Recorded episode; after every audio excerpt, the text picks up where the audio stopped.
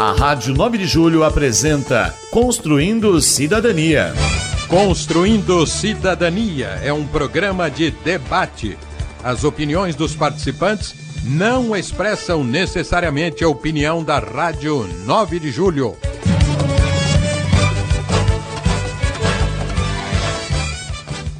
Olá, ouvintes da Rádio 9 de Julho, olá, internautas. Sejam todos muito bem-vindos à nossa live, nosso programa Construindo Cidadania.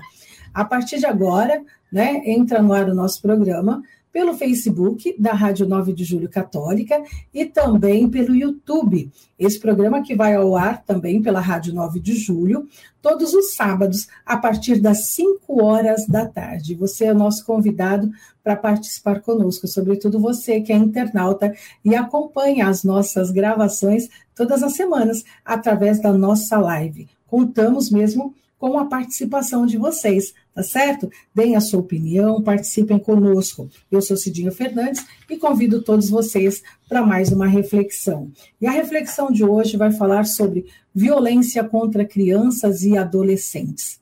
E não é de hoje que isso acontece, mas a gente vai levar em consideração alguns fatos né, que têm ocorrido. E uma pesquisa também que foi feita e que nos assusta e muito. Né? O programa de hoje usa também o caso do garoto Henri Borel, de 4 anos de idade. Um crime que está longe de ser um caso isolado e que pode ser considerado um retrato do que muitas crianças têm sofrido ao longo, ao longo dos anos dentro de sua própria casa. Na última década, mais de 100 mil crianças e adolescentes morreram vítimas de agressões, porém, é, e sempre por alguém ligado à sua própria família. E esses casos continuam a se repetir, independente da classe social, raça ou credo. De acordo com, a, com o sistema de informações sobre mortalidade do Ministério da Saúde e a Sociedade Brasileira de Pediatria, de 2010 a agosto de 2020, ou seja, em uma década, o Brasil, aqui no Brasil, 2.083 crianças, vou repetir esse número para você. Em uma década, no Brasil, 2.083 crianças de até 4 anos de idade morreram vítimas de agressão nos últimos 10 anos, certo? Os dados apontam que, se forem consideradas as crianças de até 9 anos, esse número sobe para 3.099 óbitos. Isso até agosto do ano passado. E somando adolescentes de até 19 anos, subimos para um número assustador de 103.149 mortos. E neste caso, outro fator que explica os óbitos nessa faixa etária de 15 a 19 anos seria o envolvimento também com tráfico de drogas. Outro fator importante a destacar é que a, a pandemia do novo coronavírus fez com que as crianças ficassem mais expostas à violência doméstica e conflitos familiares, né, por conta do confinamento e, consequentemente, sem ter a quem pedir socorro. Né? Não saem de casa, não vão à escola, não tem quem observe né, é, o comportamento dessas crianças, a mudança de comportamento ou né, a, algum hematoma nessas crianças. Por isso é importante observar então, essa mudança de comportamento, alteração no desenvolvimento, e ouvir as crianças, tentar ouvir essas crianças e dar mais credibilidade ao que elas relatam. E é sobre isso que a gente vai conversar. E, na dúvida, devemos procurar o conselho tutelar, certo? Vamos falar sobre esse assunto, conversando com quem acompanha de perto né, todos esses problemas. Sueli Camargo, da Pastoral do Menor da Arquidiocese de São Paulo né? Tá com a gente, Sueli. Bem-vinda. Olá, Cidinha, que prazer estar com vocês. É uma alegria, gente, embora um tema muito triste, mas é muito bom estar contribuindo com essa reflexão, levando informações aos nossos ouvintes, aos internautas. Recebam aí meu abraço e vamos passar alguns momentos aí é, nos informando da atual realidade da criança e do adolescente. Isso. E Padre Cido, que está com a gente aqui toda semana também, né, no nosso programa, lógico, né, ajudando a, a levar esse programa adiante, o âncora do nosso programa. Padre Cido.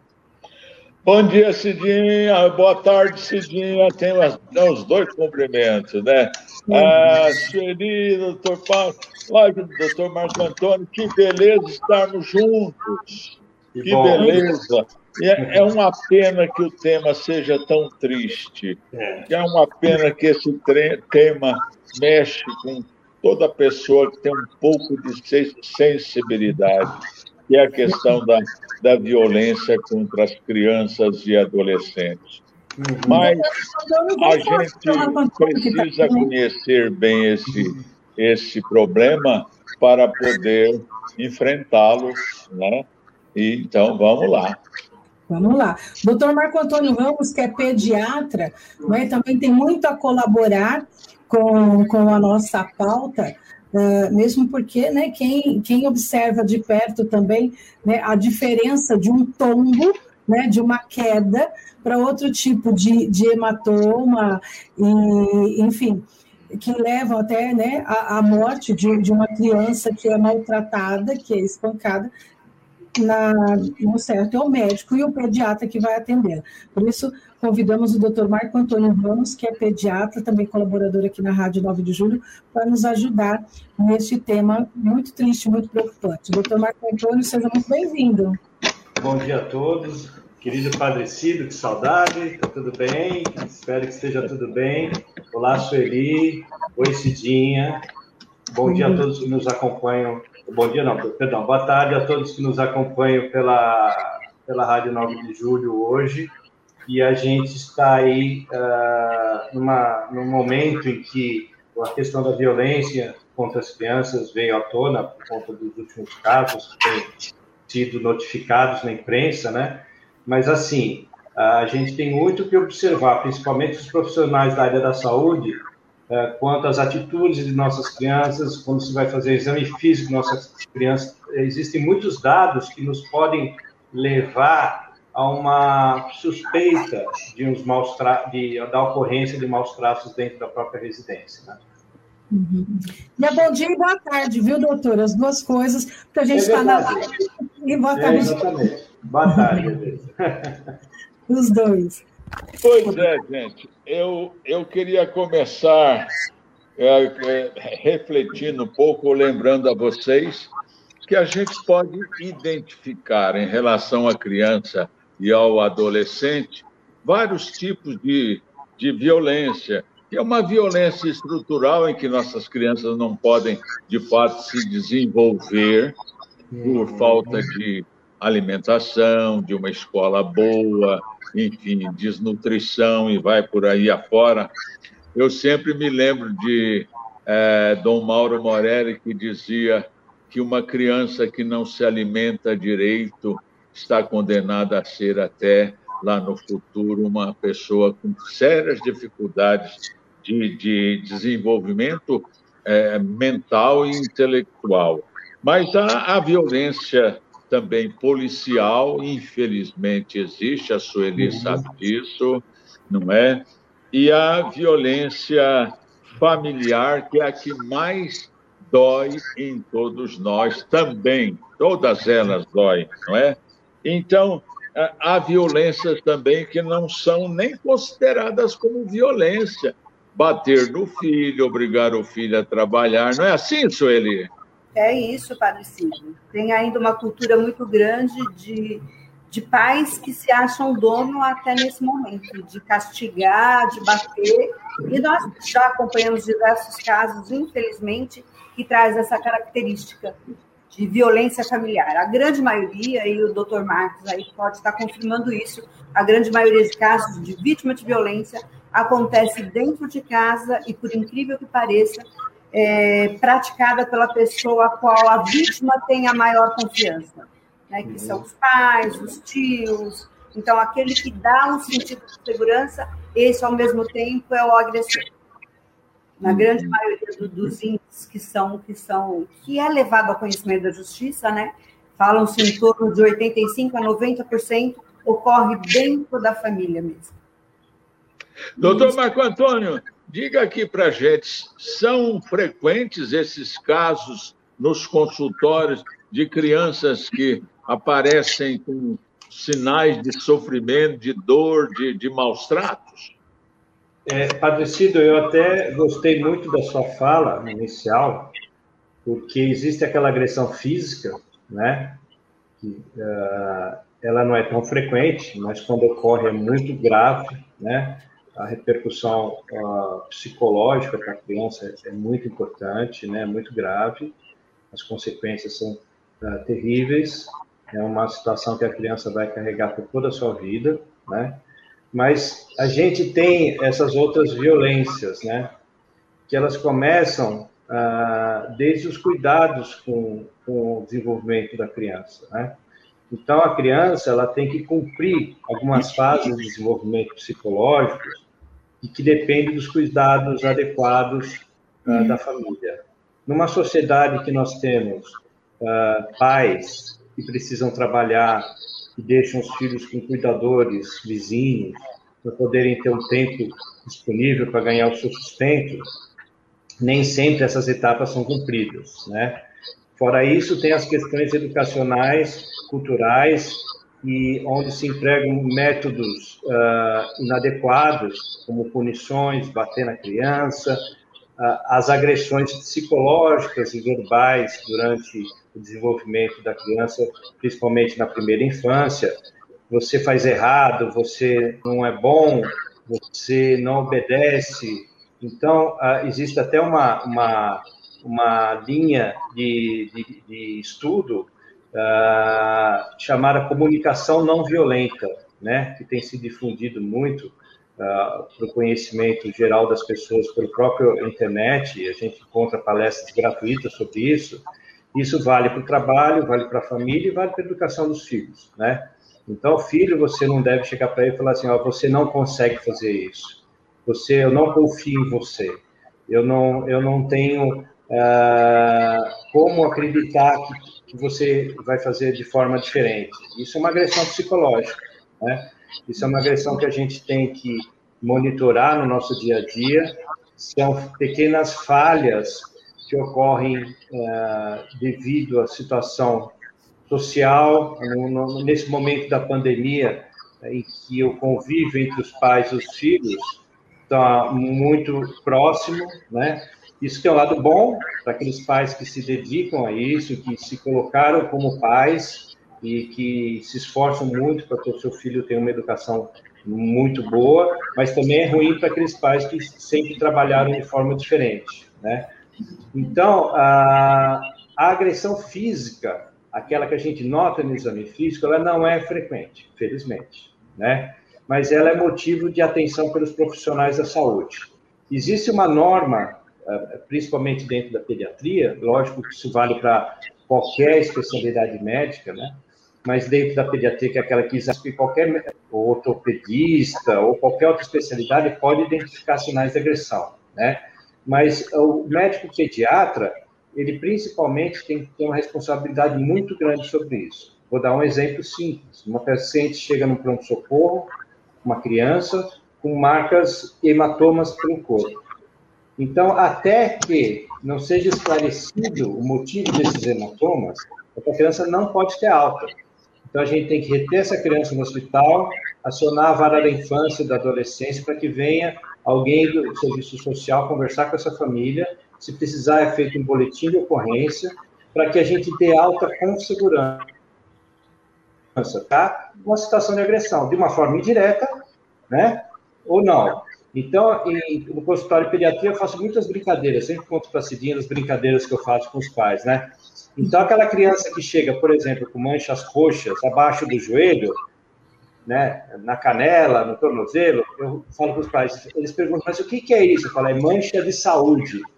O que é mancha de saúde? A criança pulou, pulou, tem uma saúde de ferro, pulou, pulou, bateu o tornozelo, bateu o, o, o, a, a face anterior da, da, perna e está cheio de manchinhas roxas. É aquele criança saudável que se bate de, do joelho para baixo em tudo quanto é lugar. Eu brinco, é, essa é mancha de saúde, não se preocupe. Né? Agora, se você identifica uma mancha em membros superiores, manchas abdominais, palpação dolorosa, dolorosa de alguma articulação, de algum segmento esquelético, hematomas em face, o medo, a gente, eu, uma vez eu me lembro que a gente presenciou um fato parecido com o que uh, foi descrito na, na, nos noticiários recentemente, de uma criança que tinha medo de estar presente com o pai. Então, ela vomitava também. Ela queria o colo da mãe. Então, existem sinais indiretos que podem estar dentro da anamnese, da, da nossa interrogatório da pediatria, e que pode também nos dar sinais de agressão uh, contra essa criança. E a criança dá o sinal a todo tempo, né, doutor? Perdão? Não ouvi? A criança dá o sinal a todo tempo. Cabe o adulto que está ao lado saber interpretar esse sinal. Eu acho que o senhor trouxe dois pontos importantíssimos para os nossos ouvintes e internautas ficarem atentos.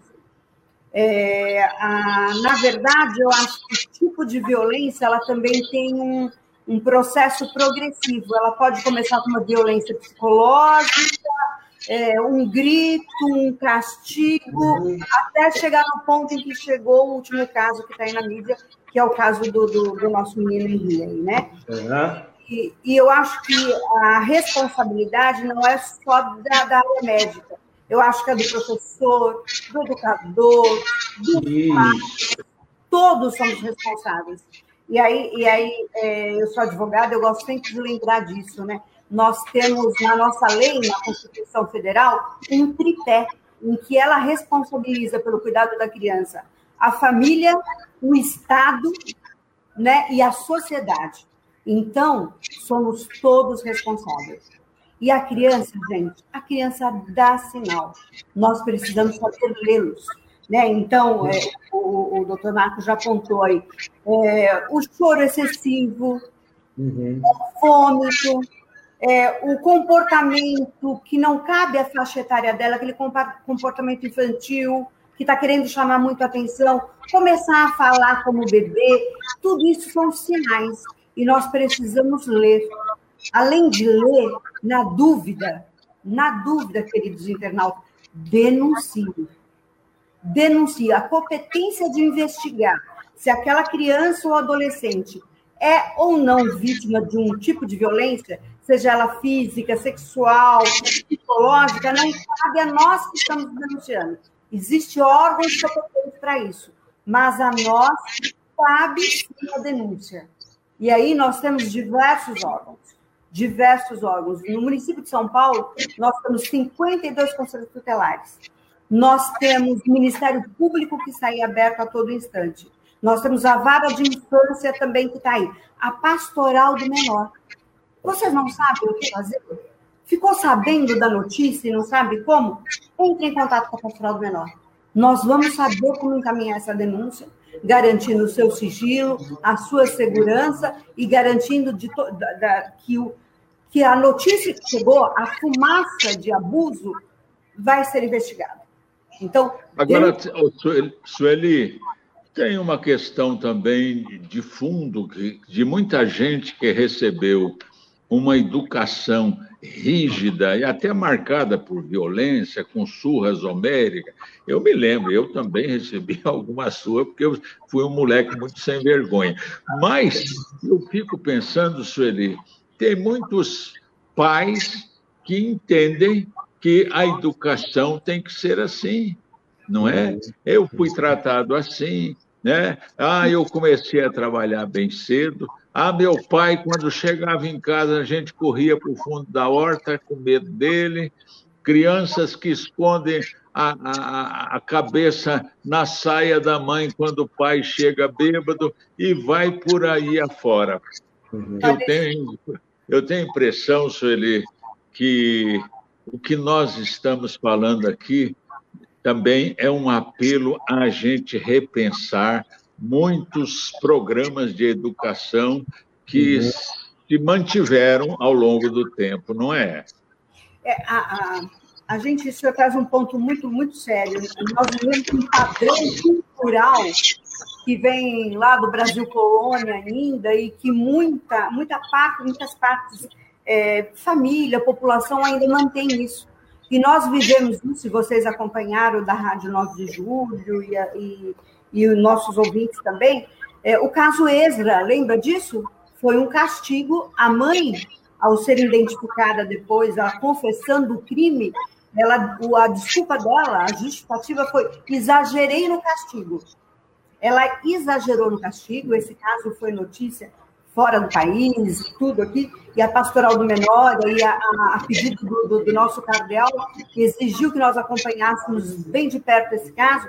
O caso esse, o menino foi vítima de sete anos de um, de um tapa forte, machucou, e ela com uma faca cortou uma artéria na virilha da perna. Esse menino sangrou até a morte. E aí, pior ainda, né? Vocês lembram disso? Depois ele foi escondido num freezer e, e os pais fugiram com, as, com, os outros dois filhos biológicos, fugiram do país. E os vizinhos próximos que foram identificados com o cheiro que começou a aumentar e encontraram esse corpo desse menino. E a, a justificativa da mãe foi exatamente isso que o senhor disse, Padre Cílio. Exagerei no castigo. Uhum. Então, é aquilo que o, que o doutor Marco estava dizendo. A violência ela também tem um processo progressivo e vai muito do, do, do estado de espírito do, do, agente da violência, né? Ele uhum. também tem essa característica. E a pastoral do menor, muitas vezes, é, acompanha casos que, infelizmente, é, ao investigar melhor a criança que foi vítima de violência, você vai ver histórico do, do, do, do pai, do, de quem a violentou, é um histórico tão triste quanto. Sabe? Também é uhum. Também é usuário de droga, também vive numa situação de miserabilidade. E a, a, a Unicef ela trouxe uma característica do perfil da criança que é vítima de violência. E é muito interessante. Então, ela diz que esse menino, essa menina, ele tem um rosto, ele tem um perfil. Na sua maioria são, na maioria, não são só eles, meninos, a grande maioria meninos, negros, pobres, moradores de periferia e dos grandes centros urbanos, né? E muitos dos quais, aí ela faz uma denúncia grande, é, dessas vítimas estão ausentes da, da, da, política pública de educação, estão fora da escola, não tem atendimento. Então, a grande maioria tem essa característica, não que são todos. Um outro caso aí, é, muito, muito recente no Pastoral do Menor, uh, surgiu, para vocês terem uma ideia, de dentro de um shopping. Um educador desenvolvendo uma atividade lúdica com as crianças, naquele espaço onde os pais deixam as crianças. Então, os pais foram até, até foi com a babá. A criança foi deixada no espaço pela babá, estava lá desenvolvendo uma atividade lúdica com o educador, do agente que estava lá trabalhando, e ao desenvolver essa atividade, essa criança de quatro anos contou que ela estava sendo abusada pelo pai. Então, você vê de alto nível, acompanhado pela babá, morando num melhor espaço do município de São Paulo, essa criança conta para esse educador que estava ali, por uma empresa, desenvolver uma atividade, que ela estava sendo abusada pelo pai. E esse pois é. na, na, ânsia de, de, de, denunciar, essa denúncia acabou chegando até a pastoral do menor, e nós é que acompanhamos o processo e efetivamos a denúncia desse caso também. Então, Agora, não... doutor Marco Antônio, nós estamos diante de um problema, eu penso, é, entre aspas, democrático, porque a tendência de achar que a violência da, é, contra a criança só está no meio mais humilde, mais pobre, é, é não é. Eu acho que essa violência é, pega todos os níveis sociais. Não é não o senhor, como médico aí, que atende é. esse povo todo? É. Então, ah, pega mesmo. Né? Existem algumas condições que são mais favoráveis, ah, como foi relatado pela Sueli, mas isso não impede que em outros níveis, níveis sociais isso também não ocorra. Eu gostaria até de, de, de acrescentar uma observação importante em relação à violência. As crianças que são vítimas de violência, elas estão sob a guarda de seus pais, né? Então, eh, eu vou fazer um comparativo. A violência contra a mulher. Então, a, a partir de um momento que a, a mulher assume realmente que ela está sendo uh, uh, agredida psicologicamente, uh, fisicamente, sexualmente pelo seu companheiro, pelo seu esposo, em um determinado momento ela fala, eu não suporto mais isso, né? Eu não quero mais isso para minha vida. E ela mesma denuncia. Ela mesma vai até lá na delegacia da mulher e denuncia. Então, embora a gente saiba que também esse tipo de violência contra a mulher seja muito subnotificado, existam muitos mais casos, uh, a gente tem uma situação que envolve mais ou menos o mesmo motivo dessa subnotificação quando a gente fala de crianças. Os pais, a tendência é um não deixar transparecer que o outro faça isso, né? A gente vê isso nos últimos exemplos, né? Depoimento da esposa dizendo que o marido não podia ter feito aquilo, né? É, é uma cumplicidade muito forte que é dentro de um, de um núcleo familiar pequeno em que a criança não tem palavra. Então, a criança não vai sair procurar a delegacia para denunciar isso. Precisa um vizinho, de um parente ou de um profissional qualquer, profissional que esteja atendendo essa criança, tomar essa iniciativa, como o caso que a senhora acabou de nos explicar, no, nos apresentar. Então, as crianças, elas não têm essa autonomia de denunciar. Elas são sempre ah, ah, ah, demonstram sinais indiretos disso, não verbalmente sinais diretos, com raras exceções. Provavelmente, esse recriador que cuidou dessa criança percebeu alguma atitude estranha nela e fez um questionamento e ela contou. Porque se ninguém questionar uma criança, a situação de medo, que o adulto ele forma uma, uma, uma cúpula, um, um, uma redoma de, de medo sobre a criança, e ela não tem a coragem de uh, denunciar. Isso a gente vê muito em, em, violência sexual, abuso sexual. E na violência física, o medo faz com que ela não denuncie, não fale, não, não verbalize o que está acontecendo. E a, o companheiro ou a companheira podem, de certa forma, minimizar isso por uma questão afetiva com o companheiro, uh, que é, acaba sendo mais para a pessoa mais importante que a relação afetiva com o filho, ou enteado, ou coisa parecida. Uhum. Agora, doutor Marco Antônio, a gente, a gente percebe também que, de repente, essa luta contra a violência para com as crianças, em relação às crianças e adolescentes, não é um problema que eu não tenho que me meter, com me envolver. Isso. De repente, um vizinho sabe que aquele pai, aquela mãe maltrata aquela criança. Se você não fala nada, se você fica quieto, se você não denuncia, você está sendo cúmplice. Isso. Ou não? Sim, com certeza. Pode é... falar, Siri. É, exatamente, é isso que eu falei no início, é a responsabilidade de todo. E é normal nós ouvirmos assim, ah, o filho é meu. Não, gente, não é isso. O filho, o filho é meu, mas eu não posso espancar, maltratar. E aquilo que nós apontávamos no início, há um grande risco dessa violência ser progressiva. O caso Henry, por exemplo, ele não foi morto naquele dia. O menino nada nada no laudo tinha 23 lesões e de contusões diferenciadas, de, de força de violência diferenciada. É, a, a, justificativa foi que a criança caiu da cama. Não, ele já vinha sido espancado, ele já trazia lesões. E aí o filho não é meu, não, o filho é de todos. Todos somos responsáveis. E caso, é, é, por exemplo, a, respondemos também por omissão, o conselheiro tutelar que recebe essa denúncia e não toma a medida, ele também é responsável. Uhum. Ele vai responder por isso também. E baseado justamente nesse artigo que eu relacionei no início. Então, a uhum. sociedade tem que ter essa consciência. A denúncia dela é, é, é uma pode sim salvar uma vida. Né? Se a babá tivesse tomado a medida adequada, se a empregada tivesse tomado a medida uhum. adequada, se a mãe, né, o menino estaria vivo. Mas o se se, se muitas vezes nos custam uma vida, e uma vida rara. Né? Então, não podemos nos omitir, temos que denunciar. Não sabe? Procura quem sabe. É, a gente não quer, é, é, por exemplo, neste caso específico, que motivou a nossa reflexão, a gente não pode muito fazer julgamentos, mas eu fico pensando que uma pessoa pode envolver num clima de medo não só a criança, mas a mãe e, e o resto da família.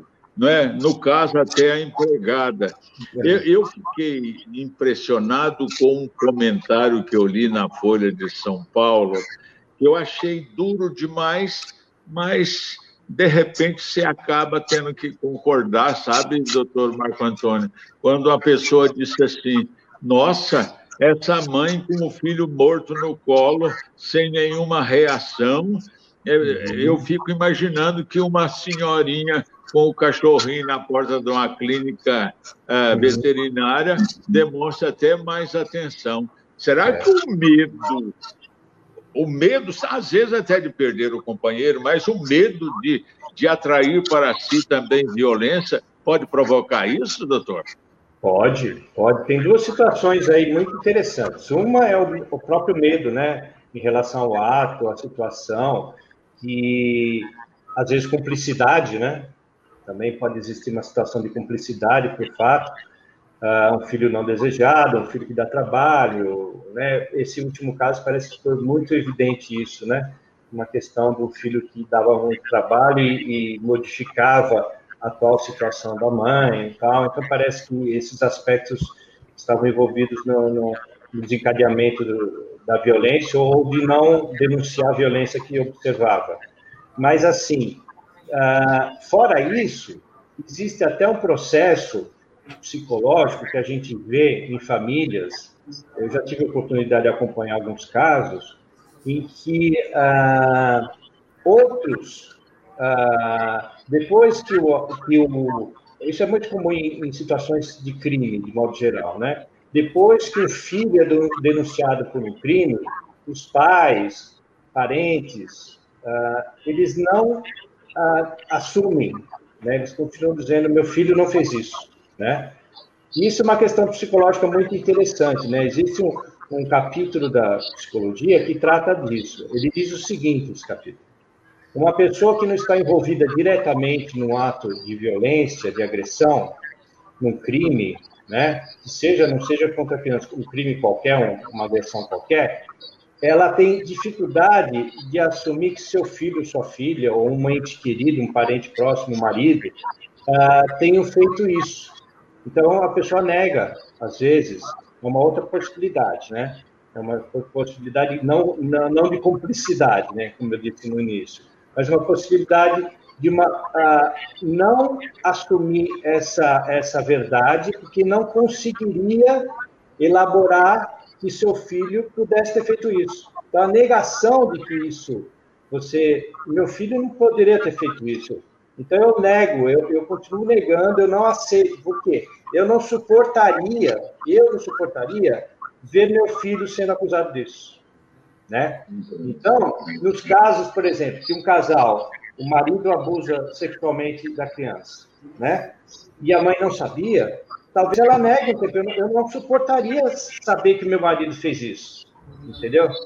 Então, lógico que existem as questões de cumplicidade, né? Como eu disse no início. Mas às vezes também isso foge. Então, cabe ao profissional também, e o pessoal que trabalha com isso, como a Sueli eh, disse, tem que ter habilidade também para identificar, livrar essa pessoa dessa, dessa, desse medo de assumir isso, até tem que ajudar ela a suportar isso, né? Uh, que, que alguém próximo dela pode ter feito para ela poder clarear suas ideias e realmente falar, realmente, eu percebi que em tal situação acontecia isso, outra situação acontecia aquilo. Então, existe essa questão da cumplicidade mesmo, né? É o medo, né? É o medo, as situações sociais, talvez da empregada perder emprego nesse último caso, né? Isso é muito comum, né? Então, a gente tem ah, também um aspecto psicológico, que às vezes a pessoa realmente não presenciou, mas também não, não consegue suportar a situação de ter que assumir que seu marido fez isso. É uma situação psicológica. Eu não suporto ah, ah, que isso tenha acontecido com meu filho. Né? Agora, eu estou aqui pensando, Sueli, doutor Marco Antônio, estou aqui pensando o seguinte: como fazer com que um divórcio que deixa uma criança ou com o pai ou com a mãe se transforme também numa violência contra aquela criança. Uma criança dividida, sem a, sem a figura do pai, ou pelo menos não constante, uhum. o substituto do pai e, e, tudo isso, não é? A gente sabe que os casamentos, a gente se casa para ser feliz e a gente deve fazer o possível para manter essa relação nesse nível bonito de família, etc. Ah, isso também é refletido na pastoral, na pastoral do menor, Sueli? Ah, sem dúvida, né, Padre A criança, quer queira ou quer não, no momento de, de, de, separação do casal, ela é afetada diretamente emocionalmente. Né? E muitas vezes o que acontece, um coloca o, o contra o outro, e essa uhum. violência vai, vai fortalecendo, né? E a, a vítima sempre, sempre é a criança. E por quê? Porque ambos, o casal, ele está com a relação sensibilizada. E no momento eles conseguem pensar neles. E acaba esquecendo o quanto influencia essa criança. E que acaba também sendo uma característica de, de, de violência, né, Padre? Um, um, outro momento que nós vivemos isso fortemente, vocês também presenciaram, foi o caso daquelas duas menininhas, da, da, da Mel e da Bia. Lembram disso? De quatro, cinco anos? Que a pastoral do menor também foi, também acompanhou a denúncia, até então estavam desaparecidas, né? E quando a notícia do desaparecimento nós identificamos que eram crianças atendidas por projetos nossos, aí nós fomos de encontro à família e depois acabamos acompanhando todo o processo de identificação, encontro dos corpos. Então, essas crianças eram realidade dessa conjuntura familiar que o Padre Cido acabou de falar, e, por fim, é, acabou, acabaram sendo abusadas sexualmente por um tio, e esse tio uh, mata essas crianças, essas duas meninas, e esconde o corpo dessas crianças dentro de uma fiorina. E aí a polícia procurando, procurando como desaparecida, e a gente fazendo uma pressão muito grande na busca dessas crianças, quando foram encontrados por moradores, também através do cheiro que inalava os corpos, ah, no dia 12 de outubro, comemorando o Dia das Crianças, esses corpos foram encontrados. Esses dois corpos foram entregues pelo IML, nos deu, né, deu para a pastoral do menor, que cuidasse do enterro, que acompanhasse essa família, e numa situação que é, triste demais falar isso, né? É, precisamos colocar foco nos cartãozinhos para poder identificar. E foi quem? O tio que cuidava dessas duas menininhas o dia inteiro. E oriundas de família, com uma conjuntura como o senhor está narrando aí, Padre Então, já eram vítimas há muito tempo. E elas não foram mortas naquele instante. Elas já vinham sendo, sendo violadas e ninguém identificou. Então, vamos saber ler os sinais. Criança não mente. Um outro dado de uma pesquisa da Unicef é que 92% dos casos investigados de crianças vítimas, elas falavam a verdade. Ela, desde o início, falavam a verdade. Então, vamos ouvi-las, vamos ler os sinais, porque por detrás disso há crimes gravíssimos. Uhum. E nós, adultos, precisamos saber ler. Ô, Sueli, tem um caso, você vai se recordar também, dos dois garotos que foram até o Conselho Tutelar. Né? Aqueles dois garotos que foram até o Conselho Tutelar reclamar de maus tratos, né, em casa, os dois irmãos, e o Conselho Tutelar não acreditou neles, né, não ouviram eles, devolveram eles para casa, né, mandaram voltar para casa do, do, dos pais e eles foram mortos. O quanto é importante investigar, né, é, tem, tem sinais, tem anúncio, tem fumaça, se eu não tenho a competência de investigar, eu levo ao órgão que tem essa competência. Uma outra orientação, uma outra orientação aos nossos internautas, aos nossos ouvintes, a melhor forma de denúncia é você comprovar também que você denunciou. Escreve, escreve num papel a denúncia, vai ao conselho, vai com duas vias, protocola, faz o conselheiro assinar e traz a sua cópia. Né? Se não sabem fazer isso, procurem a pastoral menor, procurem o Ministério Público, mas denunciem denuncie, deixe o órgão competente investigar. Eu posso histórico. A própria criança leva a denúncia e ela não é ouvida. E é o que você falou, a criança não mente, né? E a gente tem algumas participações aqui que gostaria de colocar, que os ouvintes estão se pronunciando, pedir para a Kátia colocar aí na, na tela, a Geusa Valentim está dizendo o seguinte, que os tempos mudam, graças a Deus, e ela diz aqui, não posso educar um filho como na minha época. Havia uma certa aceitação da sociedade de que seria o modo certo, e ninguém tinha que intervir, e os pais tinham convicção de que estavam certos. Uma enorme conquista, as leis para as crianças e adolescentes, né? no caso o ECA, né? eu creio. E, e essa nova visão. Tem mais, é, a Fátima Cardoso diz assim: tem muita mulher que, é, que não fica sozinha, né, que é um companheiro, e aí acaba deixando as crianças né, por conta, deixa de olhar o seu filho por conta de um novo relacionamento. É, Marcos Rubens, em sala de aula, tudo isso é muito perceptível. Como professores, temos que lidar com muita sensibilidade e dentro dos parâmetros legais, sempre acionando as autoridades competentes, família, conselhos tutelares, enfim, a comunidade escolar integralmente compreendida como um todo. E a gente uhum. vê que na pandemia, né, aconteceram tantos casos também dessa violência doméstica contra crianças e adolescentes, porque estão mais em casa, né? Uhum. E, e, aí reforça ainda mais a violência já existente nesses casos. A gente é. viu outro caso também que chocou muito recentemente, o caso do garoto acorrentado num barril em Campinas. Não é? Aquele garoto estava morrendo amigo, gente. Uhum. E, graças a Deus, um vizinho notou e denunciou, porque senão aquele garoto morrer dentro de um barril. É verdade. O é. também trouxe um, um, ponto que vale a pena ser, ser destacado, né? E vocês falam assim, nossa, a pastoral do menor, né? Trabalha só com isso. Não, por quê? Porque estamos em defesa da vida. E aí, tudo que envolve criança e adolescente, nós somos uhum. acionados, pede que nós, que nós nos manifestamos e acompanhamos o processo. Nesse período de pandemia, para você ter uma ideia, nós tivemos um jovem que teve a perna amputada por um tiro. Uhum. Um tiro, a pessoa perdeu a perna. Ou na, na, na, na, Zona Leste. Outro jovem também chegou até nós a denúncia, ele foi friamente assassinado, morto, ao lado da mãe e do irmãozinho, dentro do barraco. Então, e aí isso vira um processo enorme. No mês passado, na unidade da Fundação Casa, encontramos um menino morto. Ele se enforcou. Né? Ninguém pois é, eu queria saber de vocês, eu queria saber de você, do doutor Marco Antônio, de você, Sueli.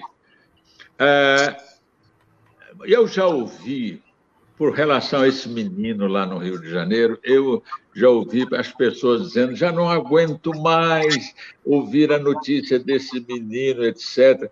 E, e, e eu, a, minha, a minha percepção é a seguinte: nós temos que divulgar, sim, como uma uhum. forma pedagógica de mudar sim. a cabeça de muita gente, não é? Uhum. Graças a Deus ainda tem gente que diz assim: se pancada educasse, burro era professor de, de universidade. Eu acho que chega uhum. desse negócio de agredir criança. E uhum. aí, eu, eu queria ouvir de vocês dois um pouco. É importante essa divulgação mas precisa mais alguma coisa, né, doutor?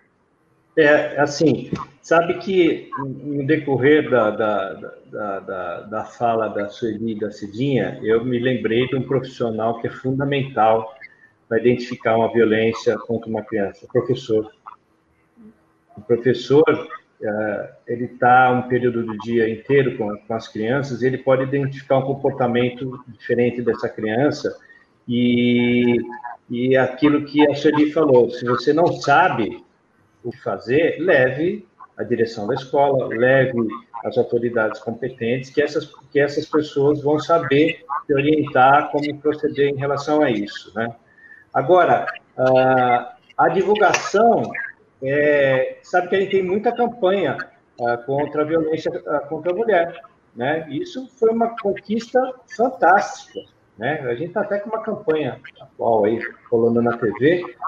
E cadê a, a campanha ah, contra a violência infantil? Né? Eu acho que as instituições ah, que possam assim como vocês estão fazendo, outras, outras, outras empresas de jornalismo, televisão, poderiam trabalhar isso também, né? Então, a gente poderia ter isso uh, de uma forma um alerta frequente uh, na, na mídia, principalmente lembrando dos casos, né?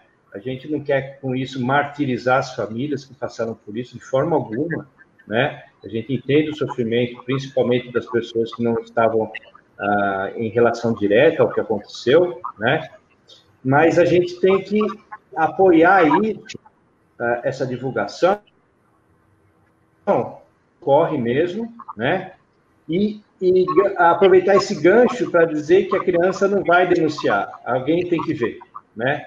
É muito raro o que aconteceu com esses dois meninos, e a gente tem que orientar as pessoas. Ah, você, professor, você que tem atividade com alguma criança, você que é profissional da saúde, uh, saiba uh, identificar sinais em relação a isso e tome providências se você uh, identificar. Não seja omisso a isso, né? Então, eu concordo, pai. Eu acho que isso tem que estar na mídia, sim, e muito mais, como eu disse agora. Eu acho que o Padre traz um eixo importante aí, né, doutor Marcos? A, a questão de, dessa informação, e eu pego uma sabe, Padre eu acho que a informação junto à formação. Uhum. Eu acho que os nossos profissionais, os nossos agentes, o nosso clero, sabe, uhum. tem que ser formado, tem que ser sensibilizado para essa área, tem que conhecer a base do lei, tem que ser treinado para ler esses sinais. A, a pastoral do menor tem uma preocupação muito grande com isso, com essa, com essa questão de trabalhar essa sensibilidade. E aí, Padre Cida, é muito legal a gente é, ter um olhar do cuidado da igreja. A pastoral do menor tem 43 anos, que trabalha na linha da defesa desse direito. E em 2019, o nosso Papa ah, publicou a carta apostólica é, Vós sois a luz do mundo. Vocês lembram disso? Acho que tem acompanhado essa, esse processo do que ele pede. Ele pede um olhar especializado para fatos como esse, vamos caracterizar crimes, porque é crime, é violência, abuso, que ocorrem no território da igreja, dentro da igreja, por agentes da igreja, né? Padres, é, religiosos, é, ministros, cometido por eles. E aí ele pede que toda a diocese forme uma equipe especializada para receber esse tipo de denúncia e saber como acompanhar, como encaminhar. E aí o Cardeal do Odilo, aqui, aqui em São Paulo, teve um cuidado especial com isso tudo. Então, ele, ele é, nos comunicou dessa encíclica, ele publicou vários documentos, ele criou essa comissão, na Arquidiocese a gente tem essa comissão, e, e ela está funcionando, né? então, para denúncias que ocorrem dessa forma que eu falei, é uma equipe especializada que vai estar tá encaminhando e dando o devido, a, a devida denúncia junto à área civil também. Então, a, é, a igreja, né, essa equipe técnica da igreja e a área civil acompanhando uma denúncia quando ela é formalizada. Isso é extremamente importante.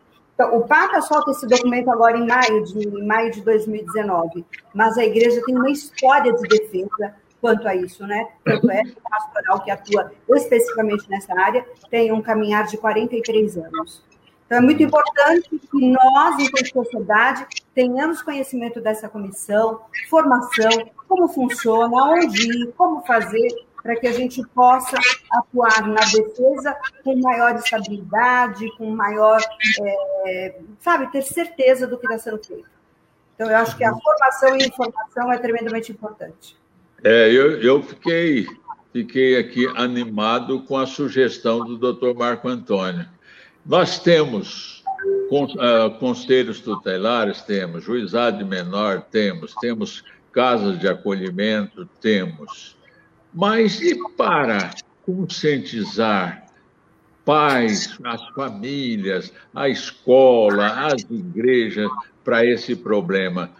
Eu acho que ainda falta mais nesse sentido, não é, doutor Marco Antônio? É. Porque senão a gente fica é, a, a, fica indignada, a gente fica, sei lá, é, fora, fora de nós mesmos, por conta, fora de si, por conta dessa violência, e passou esta, só vamos nos incomodar quando vier outra. Não é. tem sentido, né, doutor? E sabe que tem uma coisa que eu lembrei agora, que eu, que eu acho muito importante, uh, a denúncia, né? Como ela é feita. Então, eu queria só fazer uma comparação, assim, para que as pessoas entendam que não, não existe necessidade de ter medo de denunciar uma situação como essa, né? Então, eu vou fazer um comparativo. Aí, o, Padecido disse que era terrível na infância, né? Eu também fui bem terrível na infância. Então, vamos comparar assim: você está na sua casa e você vê o Zezinho jogando uma pedra no seu vidro. Uma coisa é você chegar para o Zezinho e falar: olha, você jogou a pedra no vidro, vai ficar com tanta raiva que é capaz ele jogar outra pedra, né? Na, na infantil, na atitude infantil, e que ele pode acontecer isso. Outra coisa é você chegar num órgão competente, ah, que, que fosse a mãe do Zezinho, ou se fosse uma situação mais grave, uma delegacia, uma pastoral, uma, uma vara da infância, e dizer: olha, eu achei o vidro quebrado. Então, não tenha medo de denunciar. Você não está denunciando uma pessoa, você está denunciando o fato que você observou na sua convivência com a criança, na escola, no atendimento médico, no atendimento recreativo. Achei ótima essa história que a Sueli contou. Né? Todos os profissionais, todas as pessoas, na, na casa ao seu lado, né? Você não precisa denunciar a pessoa, você vai denunciar um fato. Eu estou ouvindo a criança ser maltratada, né? Ponto final. Pode ser uma pessoa estranha que lá, pode ser o pai e a mãe. Você não tem que ter medo do pai e da mãe e de uma pessoa estranha que frequenta a casa. Você não está denunciando a pessoa. Existem órgãos competentes para fazer isso, que vão te tirar essa responsabilidade. Então, não tenha medo de retenção quando se trata de agressão às crianças.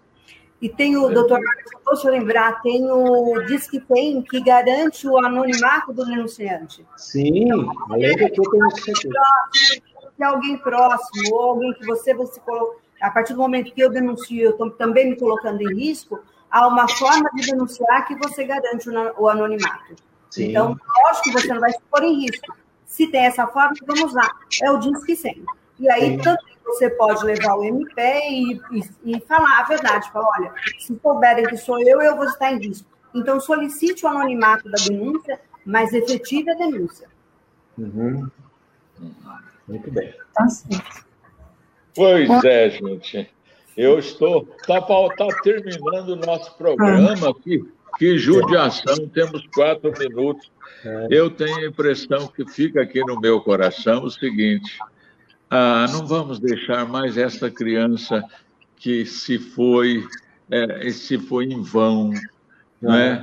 Nós choramos, nós ficamos tristes, mas vai ficar só nisso? Não. Vamos, vamos dar, vamos ficar atentos, não é? Eu fico pensando, será que os avós deste menino, não é, não, não chegaram a ouvir ou não conseguiram perceber, não é? A mãe, a babá que cuidava deles e, pelo que parece, tinha muito carinho com ele. Não pode acontecer isso, né? Vamos cuidar de nossas crianças. Vem vindo aí o Dia das Mães, né? E a gente fica pensando, nossa, nossa, o que, que é isso? Quando nós éramos crianças, né? A gente o motivo de briga no, nossa moleca, no tempo da molecada era xingar a mãe, não é? Mas eu acho que nós, nós temos, nossos pais têm que ter essa percepção do quanto eles são importantes para nós, nosso pai, nossa mãe. Eu não, eu se fosse casado e tivesse filhos, eu não gostaria de ouvir um comentário assim. Eu acho que nem o doutor Marco Antônio. Meu pai era tão duro que quando ele chegava em, em casa eu fugia para o fundo da horta. Não, eu acho que nós temos que ouvir isso. meu pai e minha mãe foram meus anjos da guarda e continuam tendo até o fim da vida. Não é não, é, doutor Marco Antônio? É isso mesmo. É o papel, assim, é por isso que a família tem que ser ela bem estruturada, né? Assim, o desejo de se unir, constituir uma família, é, esse desejo de oferecer para o filho o melhor que ele, que ele possa receber, né? Ah, procurar orientação ah, sobre como cuidar dessa criança nos primeiros meses de vida, como, como facilitar essa comunicação com a criança. Tudo isso, lá na frente, pode evitar um quadro de violência, né? Então, a, a, partir do nascimento, a gente já pode... Eu, eu até vou fazer uma propaganda nossa aqui nesse dia. Eu propus uhum. aqui no próximo em família da próxima sexta-feira a gente voltasse a esse assunto, que eu vou abordar justamente isso, né? Como é que a gente pode se comportar em cada fase do desenvolvimento da criança para que a gente evite esse tipo de conflito. E isso acontece desde a gravidez. Né? Tem estudos, tem livros explicando sobre a vida secreta do bebê antes de nascer, né? É, é, desde o início da gravidez. Então, a gente tem muito, é um assunto muito extenso, a gente tem muito o que falar sobre isso, mas eu volto a dizer, tenhamos coragem de denunciar, né? porque a chance de, de a gente ser ameaçada por isso é muito pequena, e a gente tem órgãos competentes para fazer isso, e todos nós que de alguma forma lidamos com crianças, temos sim que ficar atentos a essa situação. Cidinha, que belo programa. Seria tão bom se não fosse uma, uma. Melhor ainda se não fosse uma realidade tão sofrida. Mas é bom que a gente reflita por ela, fazendo justiça e pedindo justiça e pedindo amor da sociedade para com nossas crianças, não é? Mais atenção com as crianças, né? Que possamos é. estar mais atentos né? E assim, como a gente sempre diz, quando tem violência contra a mulher, né? em briga de marido e mulher, se mete a colher sim, né? Não é verdade? Você pode estar salvando uma vida ali. A mesma é. coisa a gente diz quando diz respeito às crianças, né? A senhora disse, é, é meu filho e tal, ninguém põe a mão e tal, porque quem cuida sou eu. É, nesse caso, a gente coloca a mão sim, né? Mas a mão para cuidar, para prestar atenção. Né? Então, vamos ficar de olho aí ao nosso redor. Porque se tivessem olhado mais para aquele garoto, talvez a gente não tivesse aqui usando ah, essa realidade tão dura dele né, e de tantas outras que a gente já usou como pano de fundo para fazer uma matéria como essa hoje, que infelizmente é muito triste, mas serve como alerta também, mais um alerta para a gente ficar atento aí às nossas crianças. Não é verdade? Só deixar aí como, como é, é o tema, é o lema da Pastoral do Menor, na verdade, acolhe o menor, a mim acolhe. Então, vamos tentar no menino, na nossa menina, na criança no adolescente que é vítima de violência, o próprio Cristo. E vamos nos sentir responsáveis por isso. Tá bom? Nós podemos mudar essa realidade, sim. Todos nós somos responsáveis. Por isso a gente fez essa pauta hoje e convidou vocês dois, que são incríveis aí, para nos ajudarem Obrigado. nessa reflexão, viu? Obrigada, gente. Você ouviu pela Rádio 9 de Julho o programa Construindo Cidadania. Construindo Cidadania é um programa de debate. As opiniões dos participantes não expressam necessariamente a opinião da Rádio 9 de Julho.